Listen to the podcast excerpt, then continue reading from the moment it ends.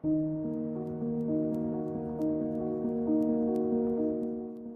exposición práctica del libro de los Proverbios por George Lawson.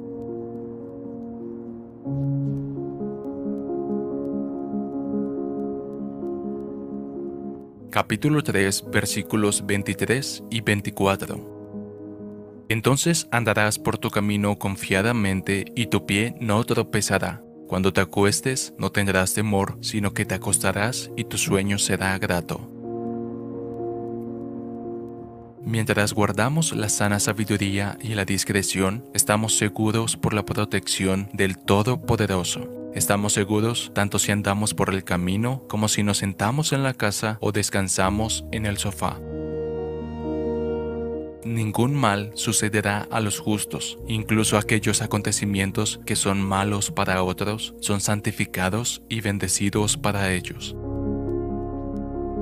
Él dará órdenes a sus ángeles acerca de ti para que te guarden en todos tus caminos, para que tu pie no tropiece en piedra. Qué felicidad es estar al cuidado de los ángeles, pero es mucho más gozoso estar bajo la mirada protectora de quien es el guardián de Israel. Debemos recordar que esta promesa lleva incorporada una dirección, andarás por tu camino. Satanás trató de engañar a nuestro Salvador con respecto a esta importante parte de la promesa, a fin de privarlo totalmente de su beneficio. Pero Jesús conocía bien el respeto que se debe a cada jota y tilde de la palabra de Dios. Todavía se nos exige que guardemos el camino del Señor y que en los asuntos de la vida nos ocupemos de nuestros propios asuntos evitando el carácter de entrometidos, al no entrometernos en los asuntos de los demás. En la vocación con la que hemos sido llamados, permanezcamos con Dios y moraremos con seguridad bajo la sombra del Todopoderoso.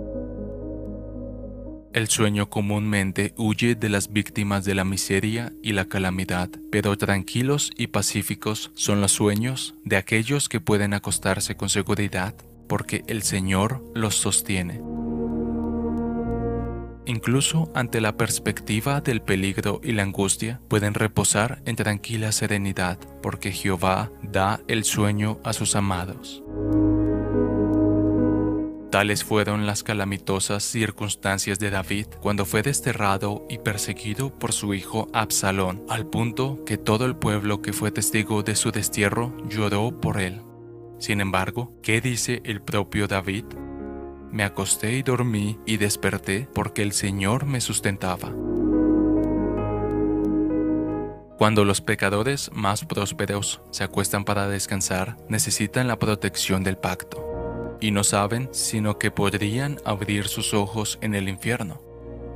El siervo de Dios sabe cuando está enterrado en los brazos del dulce restaurador de la naturaleza que está bajo ese ojo guardián que no se adormece ni duerme. Puede haber temporadas en las que el hombre bueno no pueda disfrutar de un sueño placentero, pero ¿qué pierde si con los pensamientos que la sabiduría le plantea disfruta de un festín de santa contemplación, más refrescante para él que el sueño para los demás? Para gozar de esta tranquilidad de la mente, debemos creer en las promesas de Dios y mediante el ejercicio de la santa confianza desterrar esos temores que angustiarían el alma. Entonces andarás por tu camino confiadamente y tu pie no tropezará. Cuando te acuestes no tendrás temor, sino que te acostarás y tu sueño será grato capítulo 3, versículos 23 y 24.